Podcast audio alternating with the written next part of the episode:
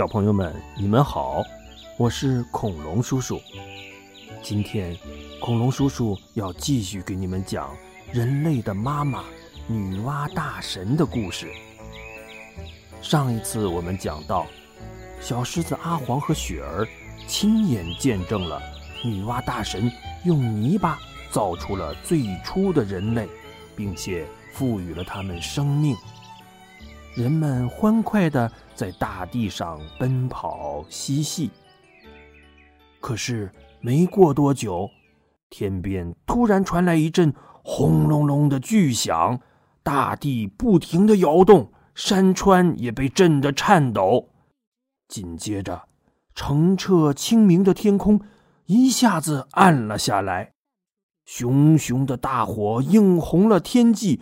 滔滔的河水漫过堤岸，冲走了很多女娲新造的人类。山上的碎石和燃烧的树木也滚落下来，砸在了人们的身上。他们大声的哭喊着，吓得四处奔逃。雪儿紧紧的搂着他的小狮子，阿黄护在他们身边，紧张的望着女娲，问道：“女娲姐姐，这是发生了什么事儿了？快救救他们吧！”女娲心疼的望着那些死难的孩子们说：“你们待在这里别动，我去看看就回来。”说着，她一甩长袖，腾空而起，向天空飞去。过了好久，女娲才神色凝重的回来。她说：“刚才是水神共工和火神祝融两位大神在打架，结果……”共工被祝融打败了，他咽不下这口气，一头撞倒了不周山。这不周山原本是盘古大神用来撑天的柱子，所以半边天便也跟着不周山塌了下来，天上露出了一个巨大的窟窿。阿黄焦急的问：“女娲姐姐，这可怎么办？天都塌了，这个世界是不是要毁灭了？”女娲沉思了一下，说：“要拯救这个世界和我的孩子们，就得先把天上的窟窿补上。”雪儿急忙问道：“天这么高，窟窿又那么大，怎么才能补上呢？”女娲说：“补天需要五彩石，我们得去东海天台山寻找五色土，只有五色土。”才能炼制出五彩石呢。阿黄拉着雪儿的手说：“女娲姐姐，带上我们一起去吧。虽然我们没有你的神通，可是我们也想为这个世界出一份力。此去路途遥远，危险重重，你们真的想好了要跟我一起去吗？”雪儿坚定的点点头说。这个世界若是毁灭了，我们谁也不能独活。我们愿意和女娲大神同生共死。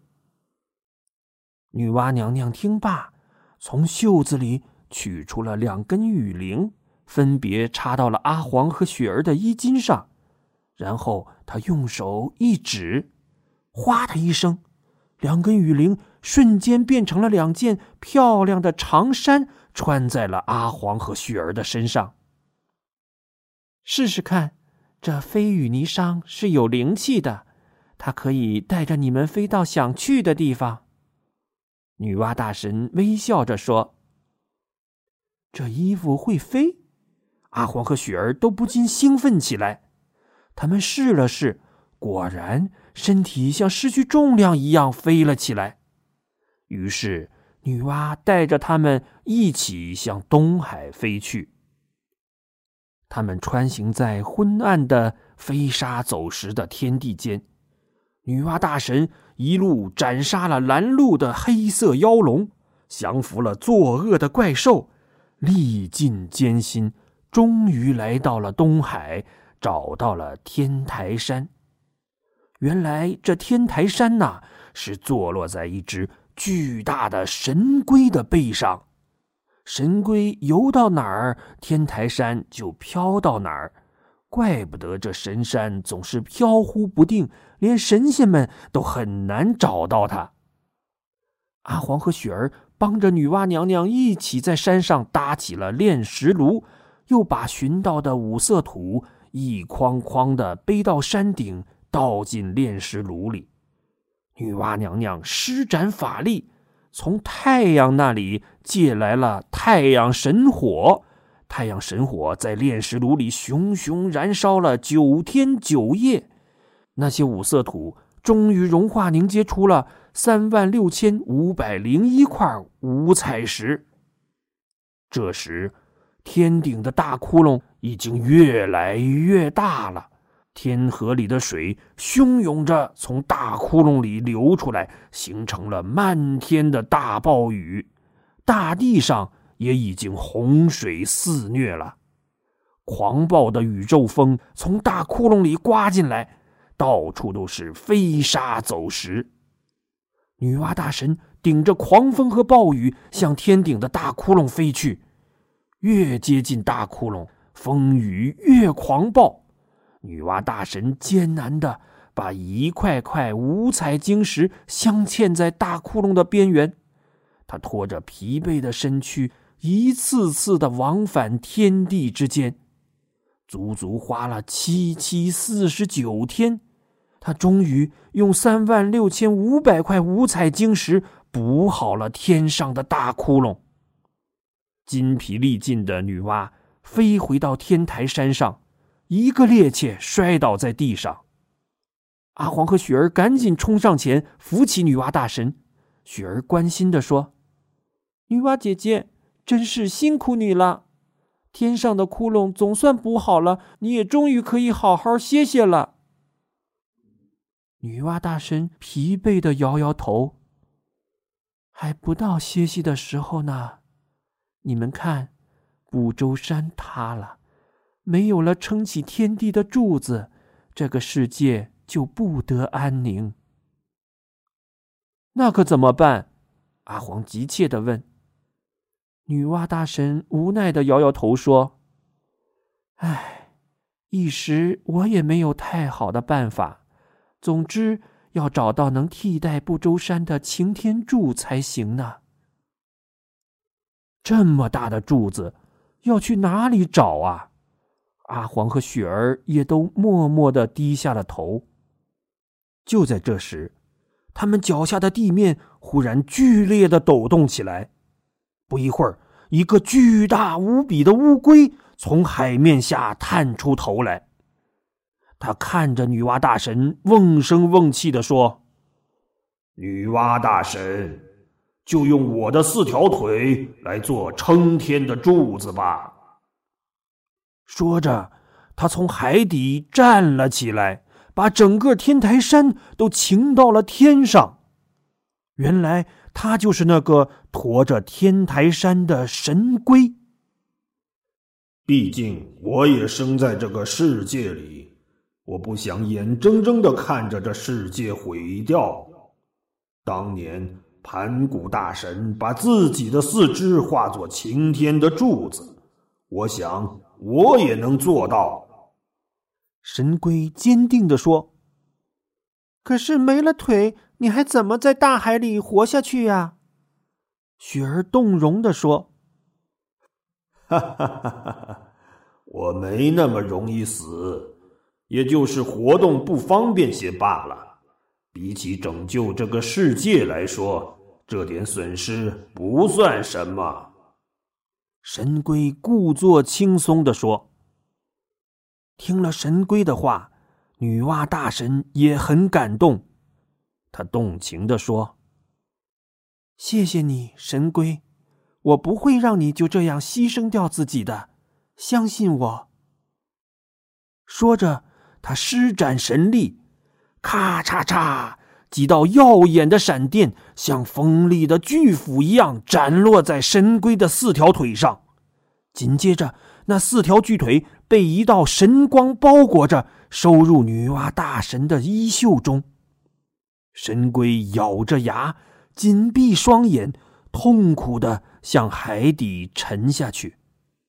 女娲大神立即从身上取下一条丝带，裁成四幅。她再次施展神力，只见那四条丝带倏然钻入海水中，紧紧地缠住神龟失去四肢的伤口。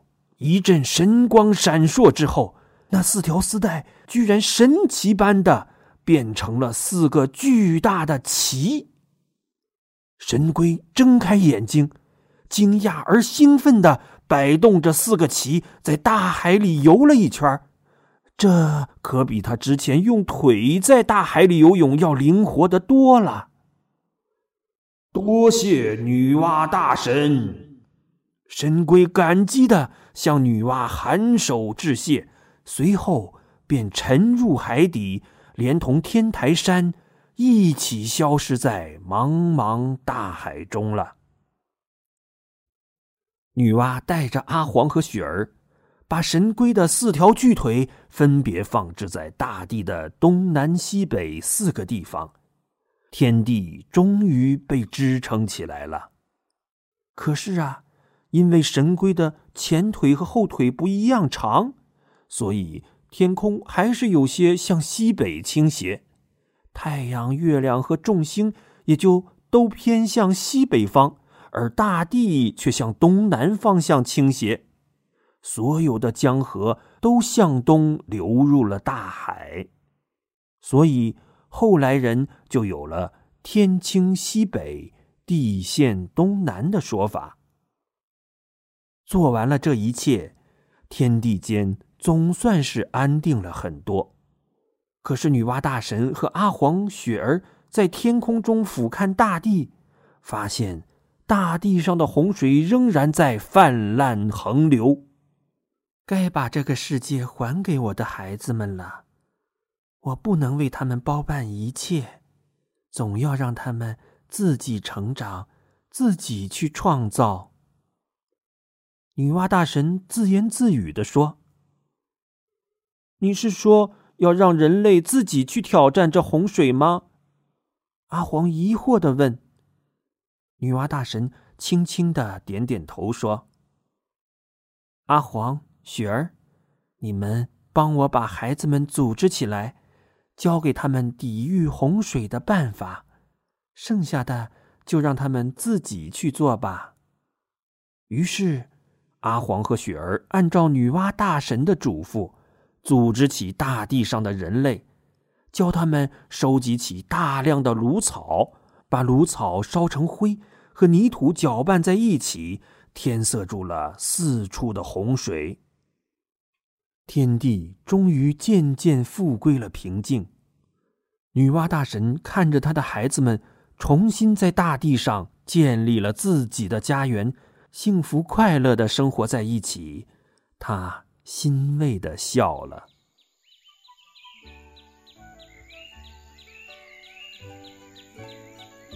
小朋友们，你们见过大海里的海龟吗？